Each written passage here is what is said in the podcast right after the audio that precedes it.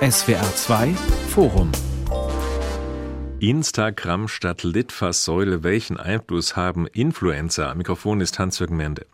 Dagi B kommt aus Düsseldorf und äh, ihrer Schönheits-, Mode- und Lebensberatung folgen vier Millionen Menschen. Knapp eine Million mehr schauen Laser Luca aus Bielefeld beim Kommentieren von Videospielen zu.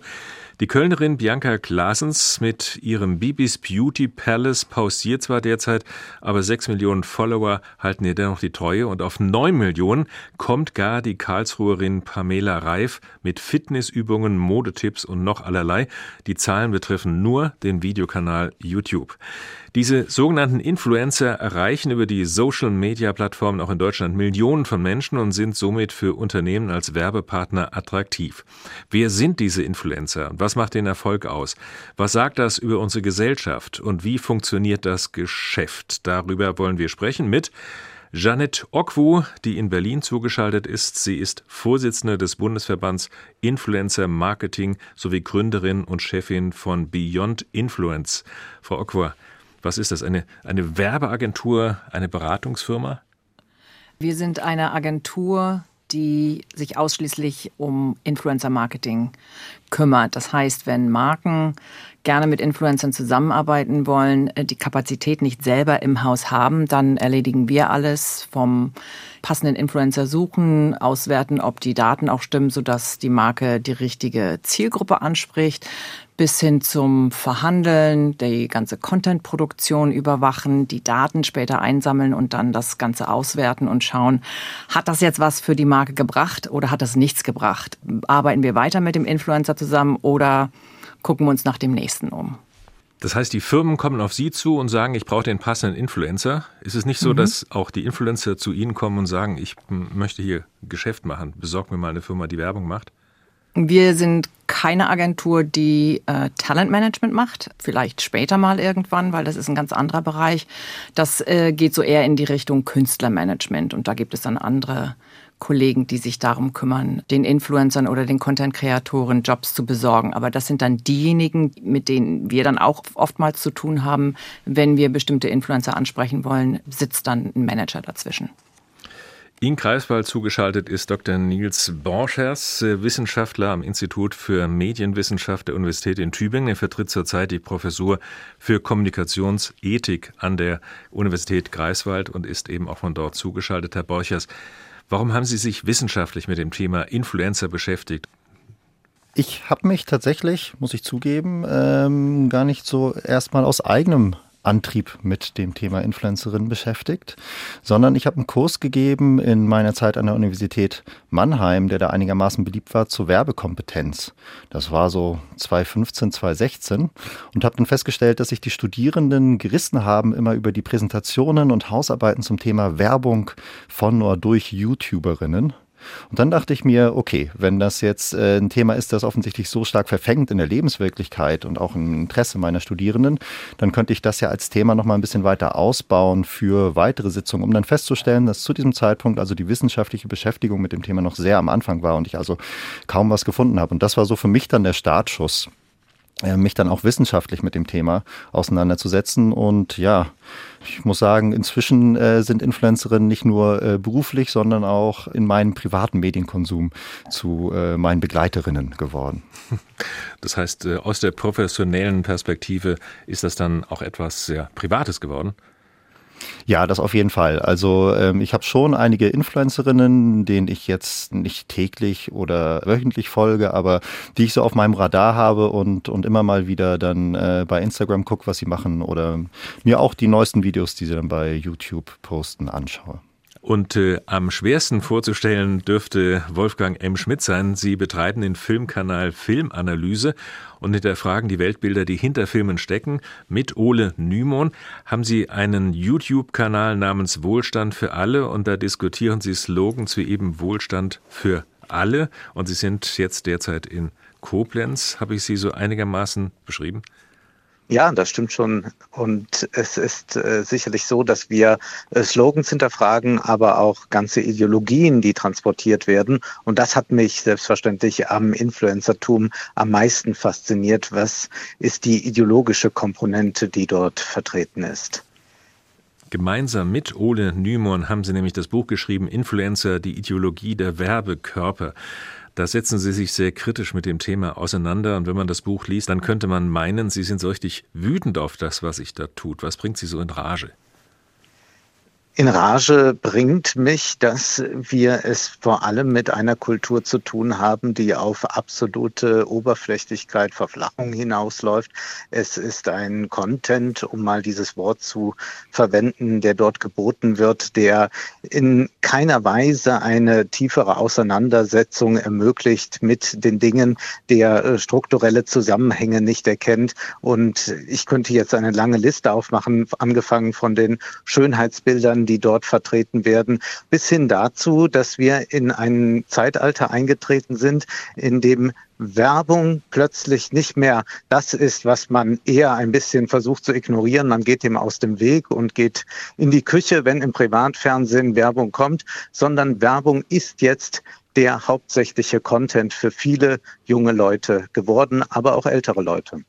Sie selbst sind aber auch, wenn man es sagen darf, auch äh, Influencer, denn äh, mit Filmanalyse, da haben Sie fast 100.000 Follower und da ist auch äh, Werbung geschaltet. Genau, ich habe auch gar nichts gegen Werbung, würde mich aber selbst nicht als Influencer bezeichnen.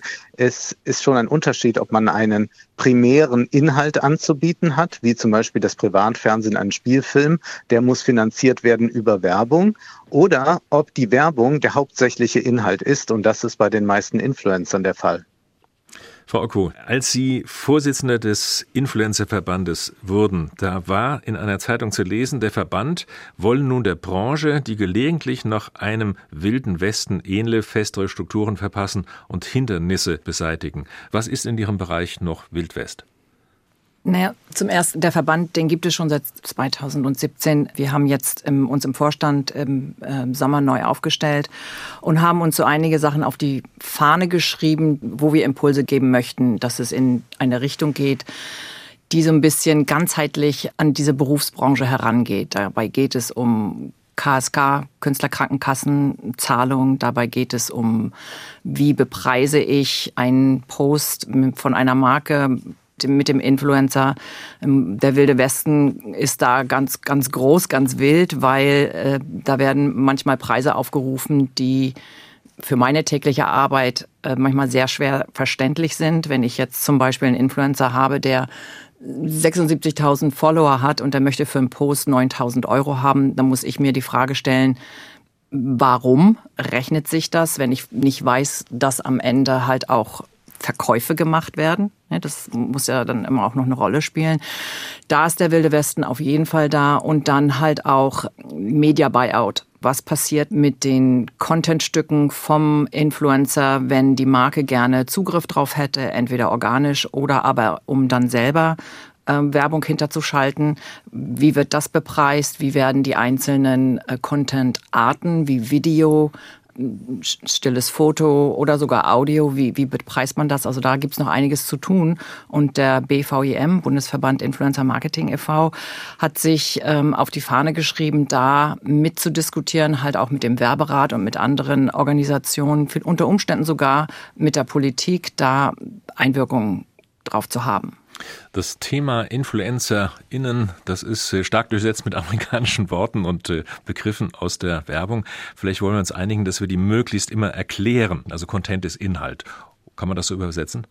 Ja, also Inhalt in der Branche sagt man nicht, man sagt ganz einfach Content, genauso wie man Influencer sagt, obwohl viele Influencer, die jetzt nicht so sein wollen, ähm, was schon beschrieben wurde, die würden sich sehr gerne als Content-Kreatoren, Creators bezeichnen, um halt sich zu distanzieren von dem Flachbegriff Influencer. Ja. Herr Dr. Borchers, als Sie begonnen haben, sich wissenschaftlich mit dem Thema zu beschäftigen, war auch Ihr Eindruck, das ist Wild West, das ist noch so ganz am Anfang, das entwickelt sich erst und da müssen sich ja Spielregeln ergeben.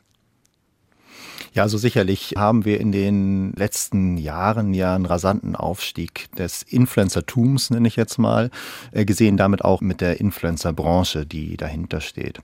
Und ähm, ist, glaube ich, ganz natürlich, dass wenn etwas neu entsteht, und ich würde behaupten, das ist jetzt ein Bereich der Kreativindustrie, der neu entstanden ist, dann gibt's halt erstmal noch keine Regeln, was einmal gesetzliche Regeln angeht. Ne? Häufig hängt die Gesetzgebung, das sehen wir insgesamt im Digitalen, ähm, den technischen und auch inhaltlichen Entwicklungen ja etwas hinterher. Aber es gibt eben auch noch nicht so etwas wie ein gemeinsames Berufsverständnis, ein gemeinsames Verständnis dessen, was man da macht. Also hier auch eine Professionalisierung eben der Grundprinzipien in der Branche und äh, das können wir eben uns auch als Branchenethik vorstellen. Und eine Sache, die äh, ich in einem Team mit Kolleginnen aus Leipzig gemacht habe, ist tatsächlich äh, der Versuch, so einen ähm, Ethikkodex für die Influencerbranche zu erstellen, der dann eben auch vom Bundesverband Influencer Marketing und da haben sie jetzt äh, gleich meine Verbindung zu dem Verband, wobei das noch unter äh, dem Vorgänger von Janet Oku war, diesen Ethikkodex dann tatsächlich auch adaptiert hat. Herr Schmidt, wenn man Jugendliche heute nach Berufswünschen fragt, dann ist das oft Influencer. Ich habe gelesen von Bibi, sie sei mehrfache Millionäre mittlerweile und äh, einige andere auch. Das sind ja auch so, so Aufsteigermythen wie die vom Tellerwäscher zum Millionär. Das scheint ja doch sehr zu locken, vor allem Jugendliche. Das lockt besonders, weil natürlich diese anderen Aufstiegsversprechen eigentlich nicht mehr eingelöst werden gesellschaftlich. Also die gesamte junge, jüngere Generation weiß, dass es ihnen nicht zwingend besser gehen wird als der Elterngeneration. Und wenn es so also tatsächlich noch welche gibt, die es geschafft haben und sich aus äh, eigener Kraft, am eigenen Schopfe quasi herausgezogen haben in unglaubliche Höhen und wir haben es da mit Multimillionären zu tun, dann sind das natürlich Vorbilder, auch gerade deshalb, weil diese Influencer sehr stark ihrer Community, ihren Followern suggerieren, du kannst es auch schaffen, wenn du dich nur redlich bemühst. Und da muss man aber ganz klar sagen, das ist eine genauso große Illusion wie zu sagen, werd doch einfach Rockstar, dann hast du es auch geschafft. Denn es sind nur sehr, sehr wenige, die sehr reich dadurch werden. Dann gibt es noch ein bisschen im Mittelfeld. Aber man kann es bei Instagram beobachten. Viele scheitern daran, ein Profil sich aufzubauen, das dann zwei, 3.000 Follower haben. Sprich, die verhalten, posen wie Influencer, sich aber, sie schaffen es nicht, äh, damit wirklich ein Geschäft zu machen. Aber trotzdem zieht natürlich dieses Aufstiegsversprechen enorm. Wenn ich an meine Jugend zurück mich erinnere, dann gab es ja auch den Herrn Kaiser von einer Versicherung und es gab die Clementine in der Latzhose und einem Waschmittel oder Tilly, die Spülmittel zur Maniküre empfahl. Und natürlich haben wir auch geahnt, dass Steffi Graf ja nicht wirklich ein Opel Corsa fährt, sondern ein weitaus größeres Auto. Und wir wussten natürlich auch, Tilly, Clementine und Herr Kaiser sind Schauspieler, die nur so tun, als ob. Kann man die schon als ja, Influencer der frühen Zeit äh, bezeichnen? Diese Art der Werbebotschafter, die so personalisiert sind? Also sicherlich nicht bei den Schauspielern. Da hat man einfach Markenfiguren kreiert. Äh, das waren Schauspieler. Das andere sind ja Persönlichkeiten aus dem öffentlichen Leben, die eine gewisse Glaubwürdigkeit haben und diese Glaubwürdigkeit und ihr Image dann mit dem jeweiligen Produkt verbinden. Wir geben uns aber nicht unbedingt, wie Sie schon sagen, der Illusion hin, dass äh, George Clooney wirklich diesen Espresso laufend trinkt oder Steffi Graf äh, in einem Kleinwagen durch die Gegend fährt. Bei den Influencern Influencern ist es allerdings anders. Sie zeigen sich vor allem in der privaten Sphäre. Sie zeigen ihren Lebensstil und der ist nicht sehr unterschieden von dem Lebensstil, den sie auch tatsächlich haben. Wir haben also nicht den Star, der irgendetwas auf der Leinwand verkörpert und die Realität sieht völlig anders aus, sondern die Influencer sind ja gerade so erfolgreich, weil sie nicht viel trennt von ihrer Community. In gewisser Weise könnte man sagen, äh, wären sie nicht Influencer geworden, wären sie Follower geblieben. Sind das denn, Frau Akkur, wirklich Leute ja, wie du und ich? Ja, natürlich sind sie Leute wie du und ich. Für mich ist es ähm, das Phänomen Inf Influencer aus der Demokratisierung des Smartphones entstanden. Ja, plötzlich waren es jetzt nicht nur Schauspieler oder Sänger oder Models, die internationalen Ruhm oder nationalen Ruhm erreichen können, sondern ähm, jetzt ist jeder, der ein Smartphone hatte, seines eigenen Glückes Schmied geworden und durch die sozialen Medien sind da Plattformen entstanden, wo das halt möglich war. Und als das Ganze vor über zehn Jahren angefangen hat, hat keiner daran gedacht, irgendwie, oh, ich poste jetzt mal auf, auf Instagram und dann kommt irgendwann mal Marke A und äh, wird mir Geld dafür zahlen, wenn ich was poste. Was, was dem Ganzen vorausgegangen ist, dass die Leute das gepostet haben, was für sie wichtig war und haben dann halt eine Community aufgebaut, die dem, jetzt nenne ich mal Influencer ab einer gewissen Größe, die er dann erreicht hat mit den Followern, gefolgt hat. Und das ist vielen Influencern, die sehr darauf bedacht sind, dass ihre Community ähm, halt auch das bekommen, was sie möchten.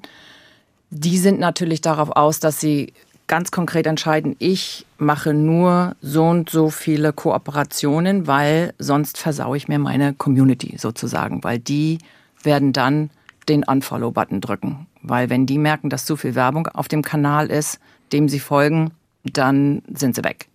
Und das ist halt die Gefahr für mich persönlich und auch in meiner Agentur ist es so, dass wir ganz genau danach gucken, wie hoch ist der prozentuale Anteil der Werbung ähm, auf dem Kanal. Und wenn der über 20 Prozent ist, dann arbeiten wir nicht mit dem Influencer zusammen.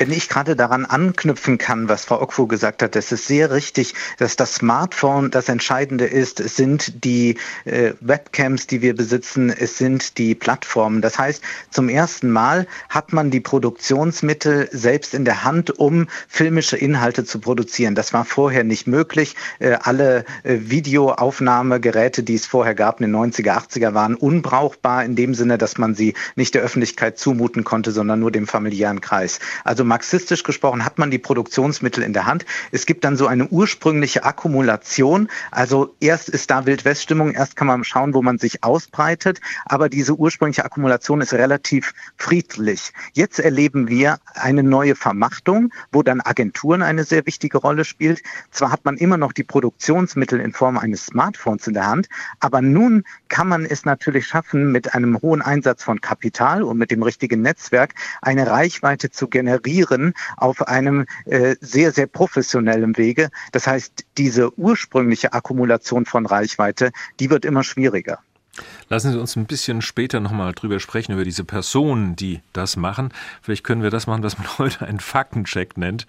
Gibt es äh, ja Zahlen, die man nennen kann? Wie ist diese Branche gewachsen? Welche Umsätze gibt es? Ich glaube, es gibt äh, Erhebungen, die ändern sich aber die sind ja nur punktuell. Also es wird bis 2029 von 10 Milliarden Umsatzchancen gesprochen. Das variiert aber, weil wir haben mit TikTok zum Beispiel einen rasanten Aufstieg, einen unerwartet rasanten Aufstieg der Zahlen halt ähm, erfahren. Also es ist schon, es wächst schon prozentual, obwohl der Bestandteil oder der Prozentsatz in der digitalen Werbung für Influencer Marketing immer noch relativ gering ist. Ich glaube, es sind irgendwie 92 Prozent sind andere digitale Werbeformate und dann der Rest, der wird dann auf Influencer Marketing ausgezahlt oder ausge, austariert. Das heißt, das geht zu Lasten ja, von Anzeigen, die jetzt bei Google oder Facebook oder sowas erscheinen, weniger gegen die Litfaßsäule oder die Zeitungsanzeige.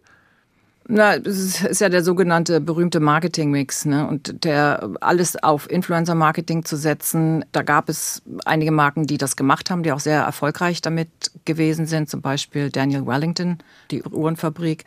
Es gibt Kosmetikmarken, die setzen 65 Prozent ihres Werbeetats auf Influencer-Marketing. Dabei darf man aber nicht vergessen, dass da noch andere Werbeformate das Ganze unterstützen. Also wenn ich jetzt zum Beispiel mit einem Influencer zusammenarbeite, ich gebe dem Geld, weil er dann dann postet er was über meine Marke. Das sogenannte Media Buyout, also ähm, Rechte äh, an dem Bildmaterial, was ich dann dafür nutzen kann, dass ich das in ganz normale Werbung schalten kann äh, auf digitalen Formaten. Ich kann den Inhalt nutzen, um halt Aufsteller zu drucken in Geschäften. Oder ich kann es halt auch für äh, Printmedien nutzen. Das ist ganz viel Gestalt. Wie wird dann Geld aus der Sicht der Influencer verdient? Sind das die Werbespots, die man ja kennt am Beginn von irgendwelchen Filmen oder ist das ein Direktvertrieb, dass man Mützen, T-Shirts kaufen kann, Eigenmarken? Ich glaube, Bibi hat eine eigene Kosmetik und auch Modelinie. Wie wird Geld verdient? Auf verschiedene Weise. Also sicherlich gibt es Werbung vor den YouTube-Videos, aber die ist relativ irrelevant. Äh, zwar zahlt äh, YouTube etwa 55 Prozent der Werbeeinnahmen, aber das ist dann doch nicht viel. Das heißt, man muss schon äh, wöchentlich Videos machen mit mehreren hunderttausend Klicks, dass man sagen kann, das ist jetzt lukrativ. Viel interessanter sind natürlich direkte Werbekooperationen in den Videos, aber auch bei TikTok oder Instagram. Und dann, Sie haben es schon angesprochen, ist ganz entscheidend, dass man eigene Produkte auf den Markt bringt oder Kollaborationen eingeht. Das können äh, zum Beispiel Parfums sein oder äh, Fashion ist ganz wichtig, äh, dass es also Kooperationen gibt zwischen Online-Shops, zwischen Modeherstellern äh, und damit kann natürlich extrem viel verdient werden. Die Margen bei Parfum und bei Mode sind ohnehin schon sehr hoch, die Gewinnmargen. Wenn dann noch der Influencer-Name dazukommt, dann kann man noch mal mehr Geld verlangen. Und interessant ist auch, dass etwa seit drei, vier Jahren die Influencer ganz stark den Supermarkt erobern. Das heißt, äh, wir sehen überall jetzt äh, Pizza, Eistee, was auch immer von Influencern in Form von Kollaborationen oder sie haben es tatsächlich geschafft, eigene Firmen aufzubauen mit 40, 50 und mehr Mitarbeitern. Welche Themen sind es denn, mit denen ich Follower binden kann in großer Masse? Sind das immer noch so Mode, Schminken, vielleicht Gesundheits- oder Sporttipps? Was steht da ganz oben? Kommt drauf an, es wird immer schwerer, wirklich eine große Followerschaft aufzubauen. Ganz einfach, weil die Algorithmen der sozialen Netzwerke halt so konzipiert sind, dass sie eigentlich wollen, dass Geld ausgegeben wird, um halt eine größere Reichweite zu erzielen. Und das gilt für Marken, es gilt aber auch für Influencer selber. Also ich sehe das oft, dass Influencer, die halt organisch selber was posten, dann noch ein bisschen den Post pushen, damit äh, sie an Reichweite gewinnen. Kann ich da mal einhaken? Das halt heißt, die, die ohnehin erfolgreich sind, die werden von den ja, Berechnungen, die hinter diesen Maschinen stehen, die die Social-Media-Plattformen betreiben, die werden noch bevorzugt. Nee, also das ist immer der, der, Mythos, der böse Algorithmus. Das ist ja ein Rechenexempel. Natürlich, wenn ich jetzt ein Influencer bin, der 100.000 Follower hat, wenn ich was poste, werden das mehr Leute sehen, als wenn ich nur einen Influencer jetzt mit meinen 2.000 Followern sehen äh, kann. Das ist natürlich klar.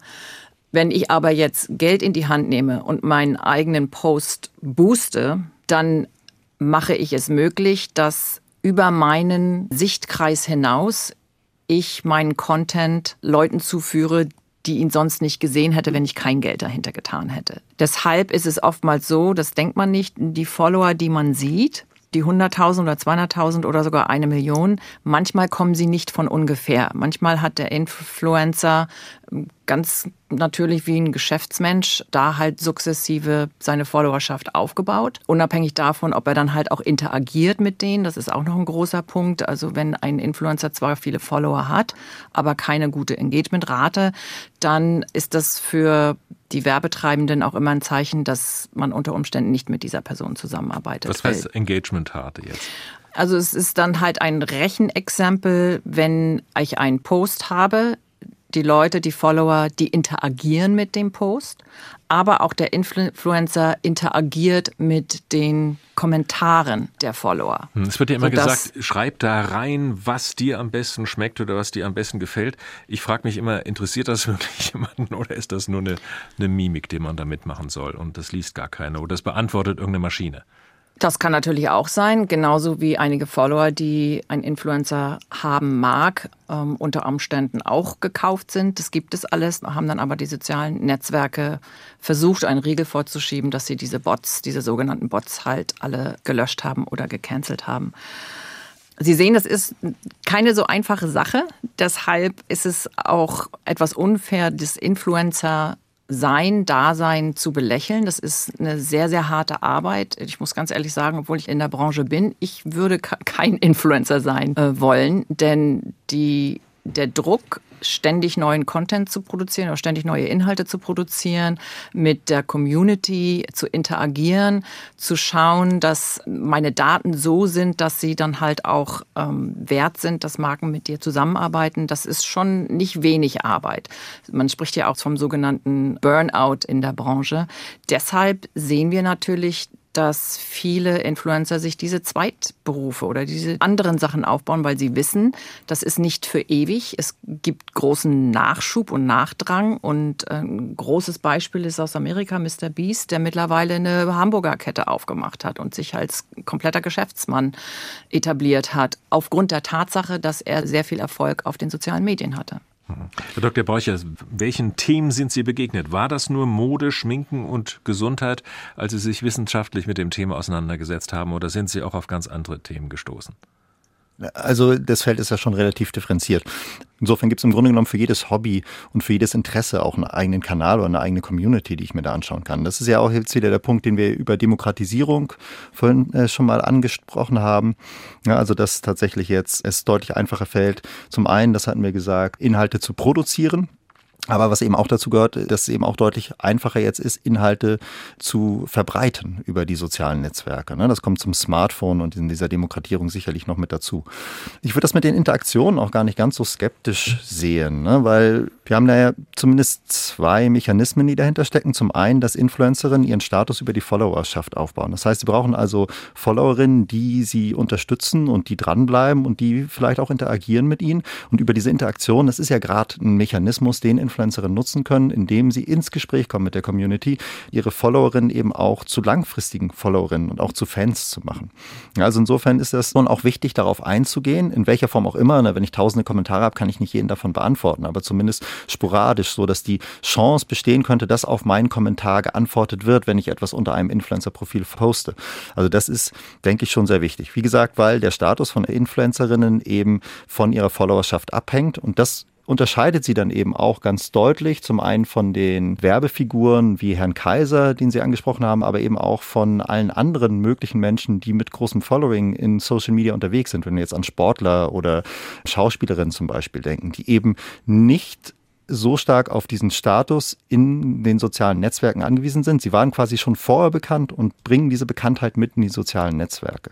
Und daraus ergeben sich dann eben andere Dynamiken, als das bei Influencern der Fall ist. Und zum Zweiten, sind die Interaktionen natürlich wichtig für das, was Janet Okwu eben als Interaktionsrate angesprochen hat. Denn hier geht es um den Algorithmus. Und der Algorithmus ist ja im Grunde genommen das Schicksal der Influencerinnen. Also Algorithmen auf den Plattformen, auf denen sich Influencerinnen bewegen, entscheiden darüber, welche Inhalte im persönlichen Feeds der anderen Nutzerinnen angezeigt werden und welche nicht. Und deshalb ist es natürlich von elementarer Bedeutung für Influencerinnen zu verstehen, wie dieser Algorithmus unter Umständen funktionieren könnte. Das sind ja erstmal Geschäftsgeheimnisse der Plattform, aber es gibt sehr viele Versuche, zumindest zu erraten, was jetzt den Algorithmus dazu bringen kann, auf mein Thema anzuspringen. Ja, und insofern ist der Algorithmus da sicherlich so eine Art Schicksal auf dem Gelegenheitsmarkt des Social Media Influencings. Ich kann versuchen, nur sehr wenige Influencerinnen haben, die, die richtig bekannt werden und nun ja auch ein relativ kleines Mittelfeld haben, aber viele eben, die versuchen, Influencerin zu werden, so wie wir genauso viele Jungen und Mädchen in Fußballakademien haben, die versuchen, Profifußballer zu werden, ohne dass es nachher nach langen Jahren auch harte Arbeit und Entbehrung klappen würde. Mhm. Also Algorithmus könnte man sagen, das ist ein Programm, das dahinter steht, das bestimmte Dinge auswertet und dann vielleicht auch ja einwertet in die Frage, was interessiert die Leute. Wir kennen alle das, äh, ja, wenn Ihnen dieses Buch gefallen hat, dann könnte Ihnen auch dieses gefallen oder kann man das so erklären? Was das Problem bei dem Algorithmus ist, dass äh, man äh, keine Einsicht darüber hat, wie wird eigentlich ausgewählt? Was ist äh, für die Entscheidung verantwortlich? Dann gibt es die Möglichkeit, äh, dass man Inhalte durch Geld weiter nach vorne bringt. Das hatte Frau Ockwo schon angesprochen. Dadurch hat man auch wieder ein Ungleichgewicht geschaffen. Und es geht natürlich nicht darum, dass man ähm, die User, die Follower konfrontiert mit Inhalten, die sie vielleicht nicht mögen, die sie aber trotzdem kennen sollten. Wenn ich jetzt beispielsweise beim SWR Nachrichten höre, da mag mir nicht jede Nachricht gefallen oder äh, jedes alles, was in der Sendung gesagt wird, aber ich werde damit konfrontiert. Wenn ich in den sozialen Medien bin, gerade bei TikTok, dann hat der Algorithmus nach etwa 50 Minuten erkannt, was ich sehen will und das wird fortwährend stimuliert. Jetzt haben wir schon einige Kanäle, Social-Media-Kanäle genannt. Mit YouTube habe ich angefangen, Facebook ist klar, dann äh, Instagram und äh, TikTok. Ist das etwas, was so in der Reihenfolge gesetzt ist oder verändert sich das? Wird mal Mode und dann das andere fällt wieder zurück?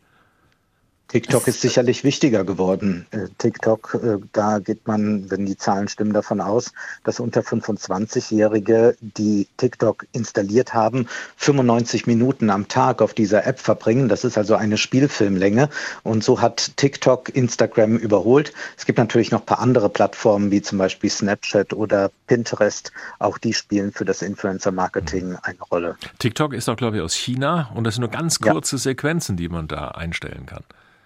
15 Sekunden, beziehungsweise jetzt geht es auch länger, ein bis zwei, drei Minuten. Aber es sind vor allem die kurzen Videos, die dort funktionieren. Und ganz wichtig, man kann ja bei TikTok direkt äh, in der App kaufen. Das heißt, man muss gar nicht mehr auf eine andere Seite. Instagram hat das jetzt auch optimiert. Das heißt, äh, man kann Influencer-Content konsumieren und sofort äh, dann auch zum Kauf übergehen von irgendwelchen Produkten das SWR2 Forum Instagram statt äh, Litfaßsäule. Welchen Einfluss haben Influencer? Wir sprechen mit Jeanette Ockwo, Vorsitzende des Bundesverbandes Influencer Marketing, Dr. Nils Borchers, Medienwissenschaftler an der Universität in Tübingen und Wolfgang M. Schmidt, Mitautor des Buches Influencer, die Ideologie der Werbekörper. Lassen Sie uns nochmal darauf eingehen, was es für Menschen sind, die Erfolg haben in diesem Medium. Frau Ocko hat schon gesagt, äh, sie würde das nicht sein wollen. Wer von Ihnen würde denn gerne erfolgreich sein in diesem Bereich? Herr Schmidt ist ja schon erfolgreich. Ich bin allerdings kein Influencer. Ich muss sagen. Sie haben ein anderes Bezahlmodell, habe ich gesehen. Also bei Wohlstand für alle, da kann man Ihnen monatlich Geld schicken. Genau, ich möchte Inhalte machen und die müssen in irgendeiner Weise finanziert werden, weil sie arbeitsintensiv sind. Aber ich möchte nicht irgendwas bewerben, nur weil ich äh, viel Geld verdienen will. Äh, und es geht auch äh, bei den Influencern ja nun äh, nicht darum, dass sie eigentlich einen ganz anderen Inhalt haben, den sie in die Welt bringen wollen. Also so etwas wie dieses Zerstörung der CDU-Video von Riso war ja eine rühmliche Ausnahme. Und sonst ist sowas nicht zu finden. Bei mir ist es anders. Ich habe Inhalte, die ich finde, sollten in die Welt hinaus und das muss irgendwie finanziert werden. Also mit ja, aber das darf man, das kann man tauschen. aber den Influencern nicht absprechen, dass die das nicht auch wollen. Wir haben äh, Influencer in Bereichen von Umweltschützung, von wirtschaftlichen wichtigen Themen, aber halt auch andere Sachen. Also ganz pauschal würde ich das jetzt so nicht sagen oder den Unterschied da so machen. Äh, es gibt natürlich halt auch Leute mit Influence, die durchaus hehre Absichten haben. Kommt dann ja nur noch so dazu. Also wir haben es ja bis auf ganz wenige Sinfluencer in, in einem sehr kleinen Bereich mit Leuten zu tun, die natürlich jetzt alle Nachhaltigkeit rufen, weil selbst Rolls-Royce sagt, wir sind nachhaltig. Aber es ist ja keineswegs so, dass da wirklich interessante, harte politische Positionen äh, vertreten sind. Zum Beispiel sowas wie Ungleichheit. Äh, eine Forderung nach Erbschaftssteuer oder so habe ich äh, bei all den Recherchen nie, nie bei irgendeinem Influencer gefunden. Also Influencer und Sinfluencer, das ist eine schöne Unterscheidung. Aber bleiben wir nochmal bei den Influencern und Influencerinnen. Wie viele in Deutschland können denn wirklich davon leben? Gibt es da Zahlen? Also eine Zahl, die ich kenne, sind vier Prozent. Aber das ist immer natürlich so eine Frage, ab wann definiert man Influencer, äh, dass man sagen kann, es sind nur vier Prozent. Aber es wird äh, eine Spitze sein. Diese Spitze ist ein bisschen breiter sicherlich als im klassischen Star-System, wo es nur ganz wenige in Hollywood geben kann. Aber äh, es ist keineswegs so, dass eine Mehrzahl davon lebt. Für viele ist es auch ein Hobby, dass sie hin und wieder mal eine Kooperation machen, sich 1000 Euro dazu verdienen, ansonsten aber noch eine Arbeit nachgehen. Die einzige Influencerin, der ich folge, das ist eine junge Dame, die reist durch die Welt und macht wunderschöne Reisevideos.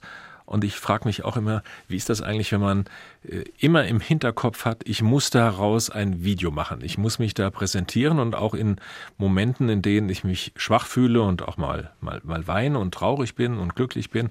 Also wenn ich immer alles so in der Öffentlichkeit irgendwie betreiben muss, damit ich möglichst treue Follower habe. Was passiert mit diesen Menschen, die dem nachgehen?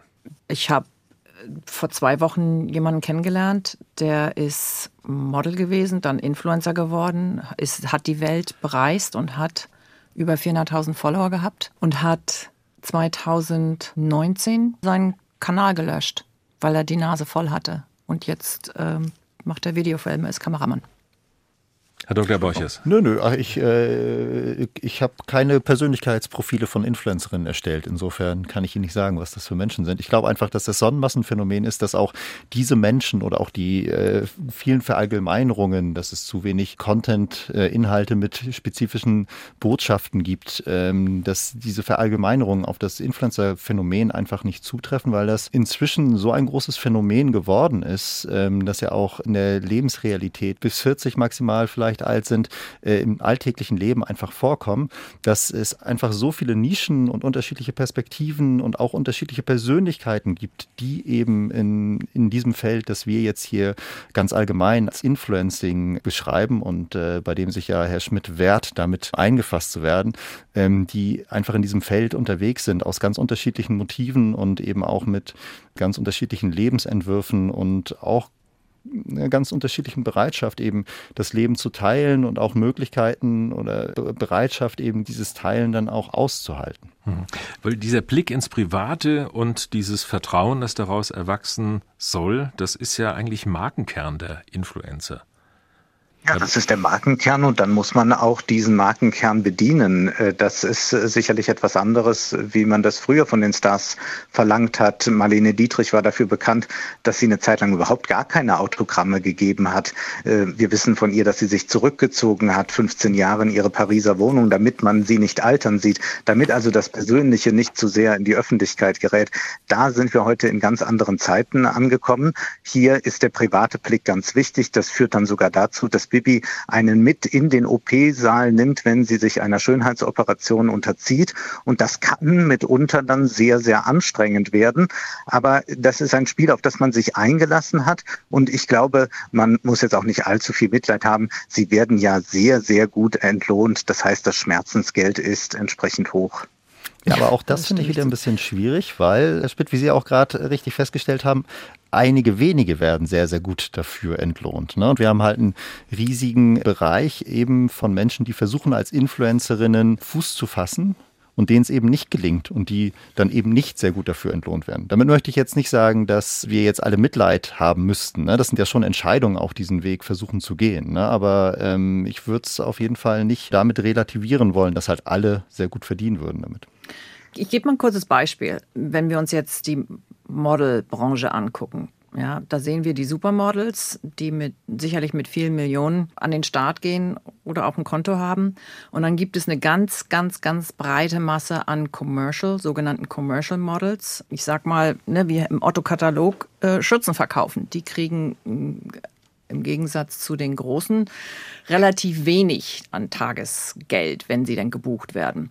So ähnlich sehe ich das mit dem Influencer-Dasein. Wenn die so groß sind, für mich sind die oftmals nicht so interessant, weil mit so vielen Millionen Followern laufe ich Gefahr, dass die Leute, die ich als Marke ansprechen möchte, gar nicht in dem Gebiet sind. Ne? Wenn ich jetzt zum Beispiel eine Influencerin habe, die fünf Millionen Follower hat, ich aber in Deutschland einen Lippenstift lancieren will und ich möchte gerne 18 bis 25-jährige Frauen ansprechen.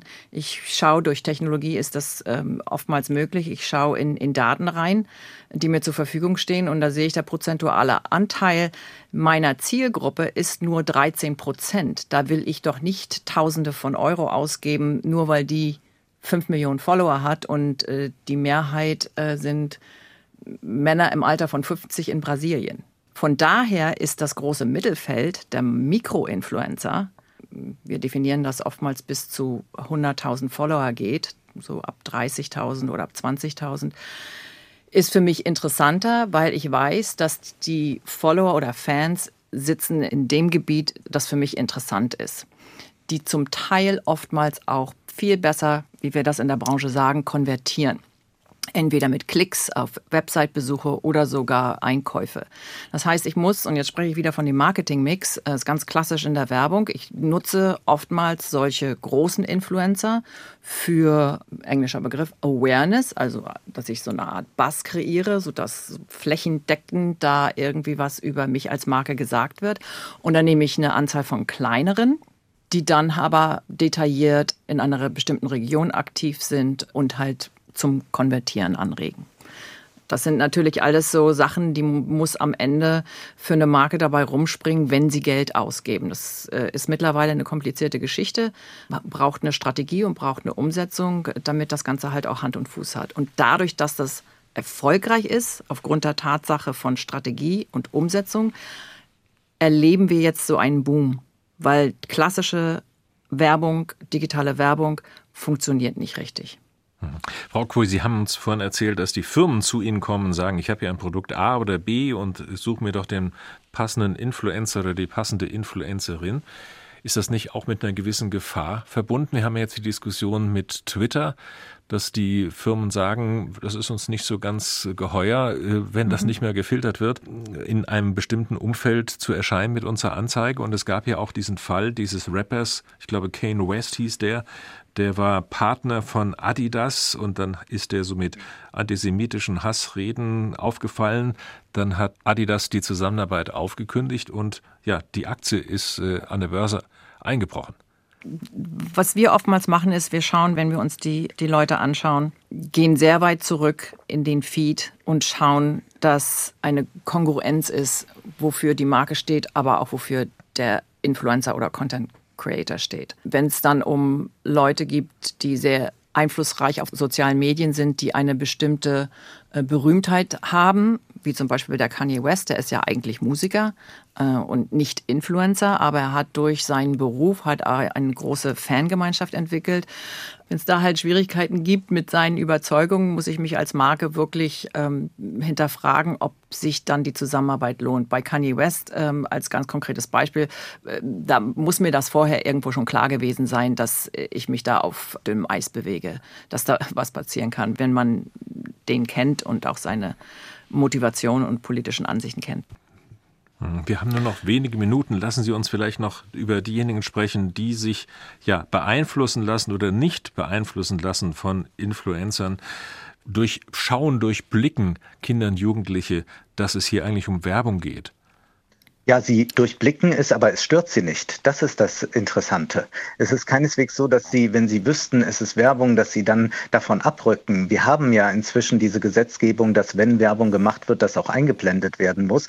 Aber es ist ja eher zu beobachten, gerade in den Kommentarspalten, wenn es Posts gibt, die keine werbenden Posts sind, dann wird quasi Werbung eingefordert. In den Kommentaren wird dann gefragt, was trägst du denn von welcher Marke ist das? Hast du einen Rabattcode für mich? Also man wünscht sich geradezu Werbung. Werbung. Und wenn wir mal nur eine Zahl herausgreifen, die die Wirkung der Influencer besonders deutlich heraushebt, dann ist es bei den Schönheitsoperationen zu sehen. In den USA ist es so, dass die unter 32-Jährigen inzwischen mehr Schönheitsoperationen machen als alle Älteren, als alle über 32. Da gibt es also schon eine direkte Wirkung. Mhm. Reicht die gesetzliche Regulierung Dauerwerbesendung aus, Herr Borchers? Also in der Studie, die wir äh, durchgeführt haben, da ich mir erklären lassen von älteren Kindern und Jugendlichen, also Alter 11 bis 15, wie eigentlich dieses äh, Werben durch YouTuberinnen funktioniert. Und ähm, wir haben schon gesehen, dass die Kinder und Jugendlichen relativ gut verstanden haben, dass es sich um Werbung handelt. Deshalb glaube ich auch, dass diese ganze Diskussion, die wir um die Kennzeichnung führen, ein bisschen ins Leere läuft. Ne? Es geht vielmehr darum, was Herr Schmidt eben angesprochen hat, über die Akzeptanz dieser Form von Werbung. Und da sehe ich schon auch so ein gewisses Spannungsfeld zwischen auf der einen Seite im Wissen darum, dass etwas Werbung ist und dass ich ähm, deshalb dem vielleicht skeptischer begegnen soll und eben der Faszination und auch ähm, ein Fantum gegenüber den Influencerinnen, die man eben toll findet und die man auch unterstützen möchte, indem man zum Beispiel liked oder kommentiert oder vielleicht sogar sich auch ein Produkt zu Weihnachten wünscht. Frau Ocko, vielleicht an Sie die letzte Frage, bevor wir die Sendung beenden. Ist das ein Bereich, der wird uns noch in Ewigkeiten begleiten oder könnte das so eine Blase sein, die eines Tages in sich zusammenfällt? Die fällt nicht in sich zusammen. Die Mechaniken und Technologien und Algorithmen, alles deutet darauf hin, dass das alles verfeinert wird. Und wenn äh, Marken- und Marketingabteilungen das alles auch besser können, das heißt, das Geld, was ausgegeben wird, wird zum Teil auch ähm, vergeudet, dann wird das Budget wachsen und dann wird die Blase immer größer und sie wird auch, glaube ich, nicht platzen. Das war das SWR2 Forum zum Thema Instagram statt Litfaßsäule. Welchen Einfluss haben Influencer?